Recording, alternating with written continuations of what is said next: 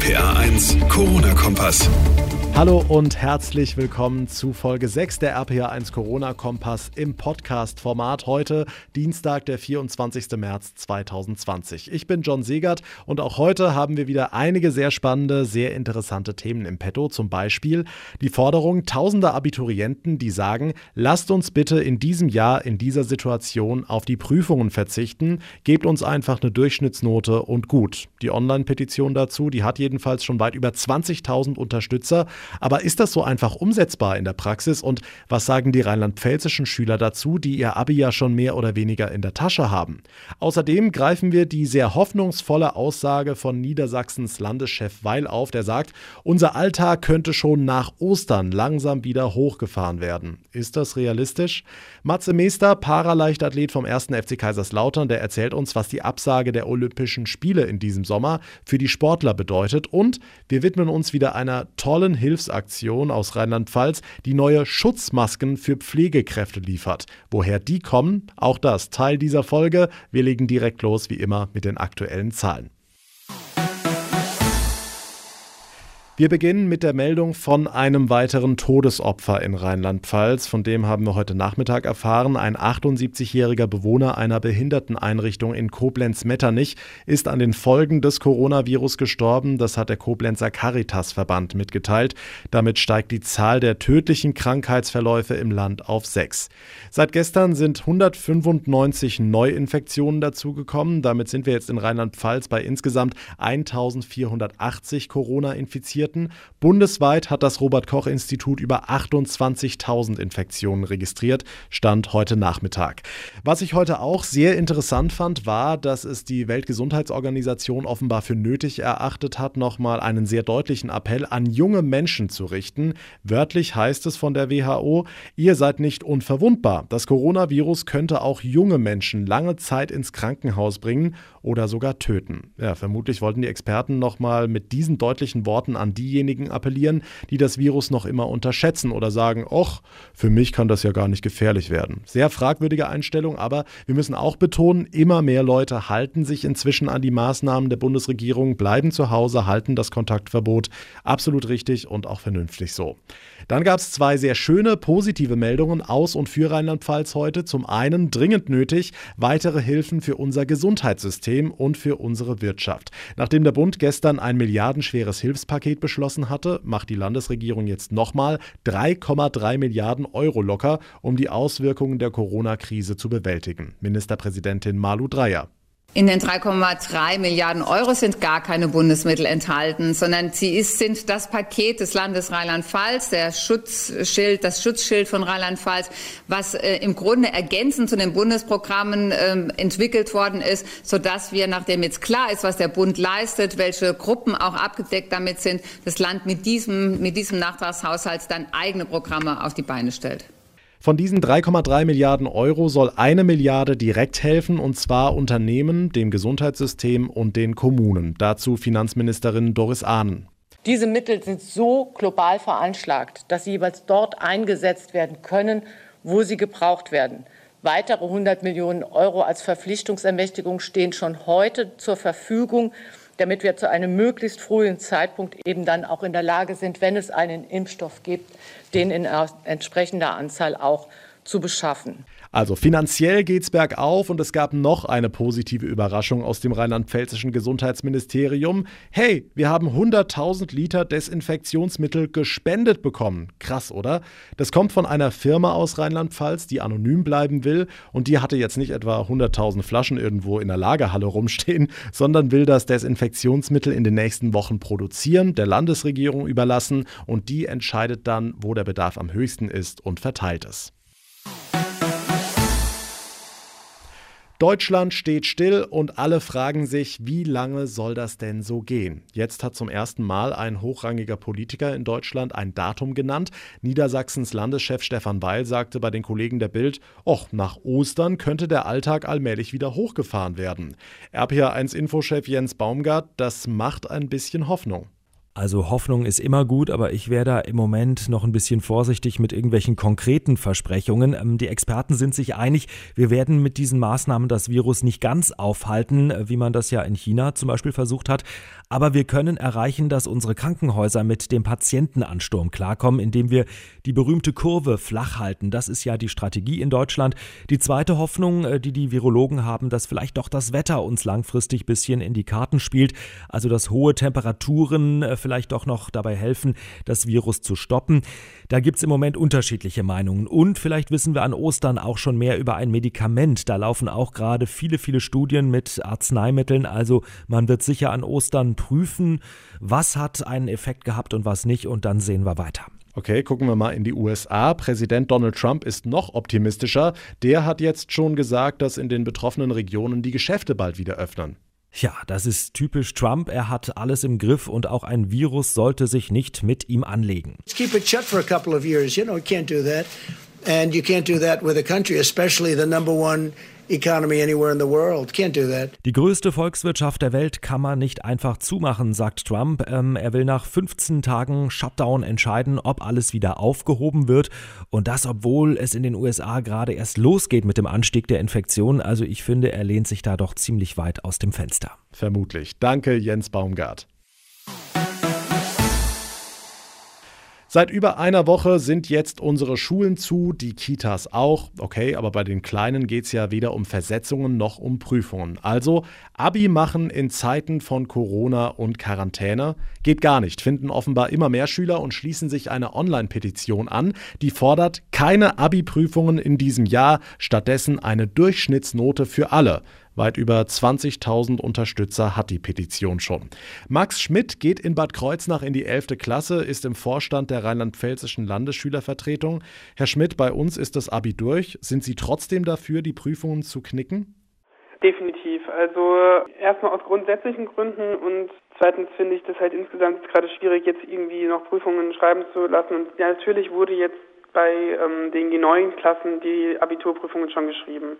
Aber es gibt ja natürlich auch G8-Schulen, ähm, die ihre Prüfungen noch vor sich haben und bei denen das zu einem Problem werden könnte. Aber warum eigentlich? Die Schüler lernen doch eh zu Hause, dürfen nicht mehr raus, also es gibt keine Partys mehr, die ablenken. Wo ist das Problem?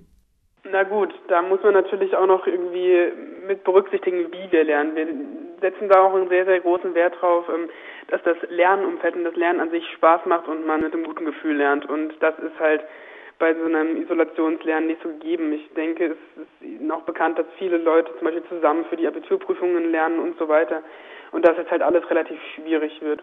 Wäre so eine Durchschnittsnote nicht aber ungerecht denen gegenüber, die die Prüfungen gemacht haben, also unter den schwierigen Bedingungen? Naja, natürlich gibt es dann immer leider Leute, die dann irgendwo leidtragend sind. Aber ich denke, bei den meisten Abiturientinnen hat das auch relativ gut geklappt mit der mündlichen ähm, Prüfung im Moment. So, aus meinem Freundeskreis habe ich das mitbekommen.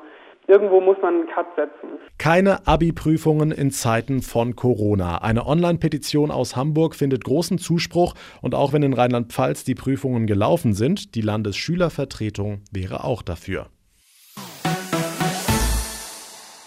Erst wollten sich die Verantwortlichen ja noch ein paar Wochen Zeit lassen. Jetzt hat sich das Internationale Olympische Komitee dem Druck aus aller Welt gebeugt und doch entschieden, die Olympischen Spiele, die eigentlich im Juli und August in Tokio stattfinden sollten, werden verschoben auf spätestens Sommer 2021. Macht Sinn, sagen viele. Schließlich sind ja etliche andere große Sportevents auch abgesagt bzw. verschoben worden. Aber was bedeutet die Entscheidung jetzt eigentlich für die Athleten? Fragen wir doch einfach einen. Matthias Meester ist deutscher Paraleichtathlet, Silbermedaillengewinner und mehrfacher Europameister und startet für den ersten FC Kaiserslautern. Matze, erstmal, wie geht's dir im Moment?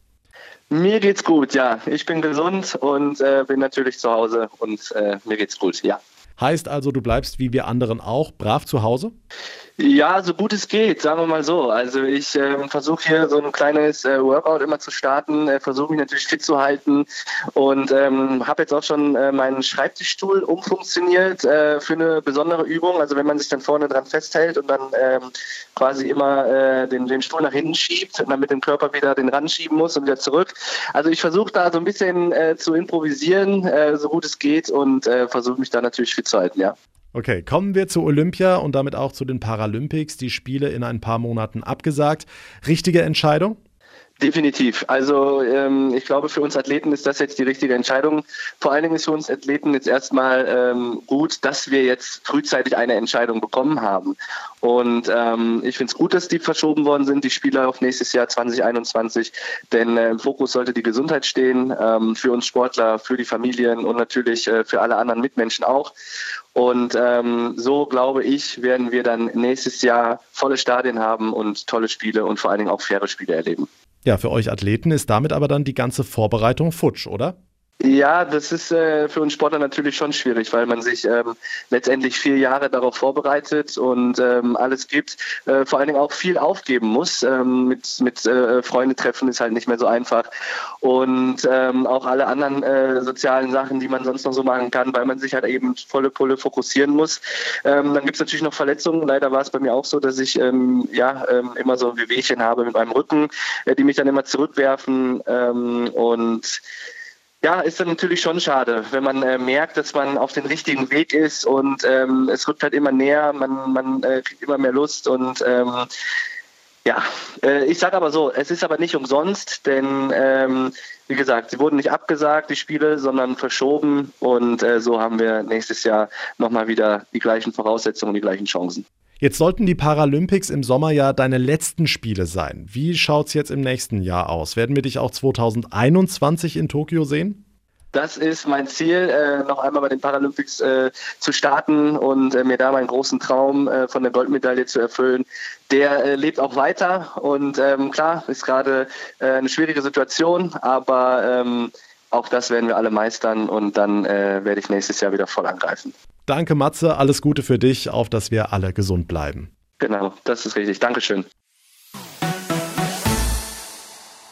Junge gehen für Ältere einkaufen. Es gibt Menschen, die Eltern beim Homeschooling helfen. Also so schwierig diese Zeiten auch für viele sein mögen, auf der anderen Seite rollt auch gerade eine große Welle der Solidarität durch Rheinland-Pfalz. Beispiel Limburger Hof in der Vorderpfalz. Da ist die Pfarrerin Martina Komper auf eine sehr geniale Idee gekommen, wie ich finde, und hat kurzerhand einfach mal ihre Kirchengemeinde um Hilfe gebeten. Frau Komper, wobei genau? Und zwar habe ich ein Impuls gegeben, ähm, Stoffmasken, Mundschutzmasken selbst zu nähen. Ich habe von unserer Sozialstation erfahren, ähm, dass die im Augenblick wie viele andere auch diese handelsüblichen Einwegmasken einfach nicht bekommen können und mit ganz ungutem Gefühl ihre hochbetagten Patienten betreuen. Und jetzt sitzen diverse Frauen, die sich sonst als Gruppe treffen, zu Hause in, äh, in ihren Wohnungen und nähen Stoffmasken. Wie sehen die selbstgenähten Mundschutzmasken denn aus? Die sehen ganz ähnlich aus wie, wie diese Einwegmasken auch. Das ist ein quadratisches Stück Stoff, bisschen in Falten gelegt und dann eben mit Stoffbändern eingefasst. Man findet dazu Nähanleitungen im Internet.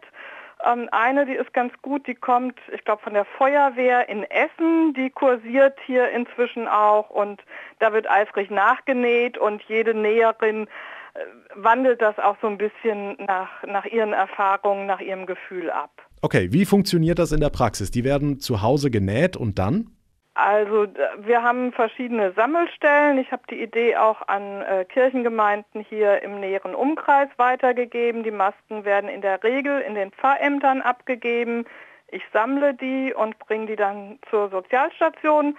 Dort wiederum sammeln die Schwestern Stoffe, die dafür geeignet sind und dann gebe ich die Stoffe wieder an die Näherinnen weiter. Hm. Wie viel bringen denn diese selbstgenähten Schutzmasken? Das habe ich im Gespräch mit mehreren Ärzten übers Wochenende geklärt und inzwischen habe ich auch erfahren, dass diese Stoffmasken auch in Krankenhäusern verwendet werden, gefragt sind. Man muss eindeutig ähm, darauf hinweisen, sie sind nicht dazu geeignet, um den Träger vor einer Infektion zu schützen, sondern sie helfen ausschließlich das Gegenüber zu schützen. Also angenommen, ich bin infiziert, habe aber noch keine Symptome und weiß es gar nicht und habe mit älteren Menschen oder Risikopatienten zu tun, dann hilft es auf jeden Fall, so eine Stoffmaske zu tragen.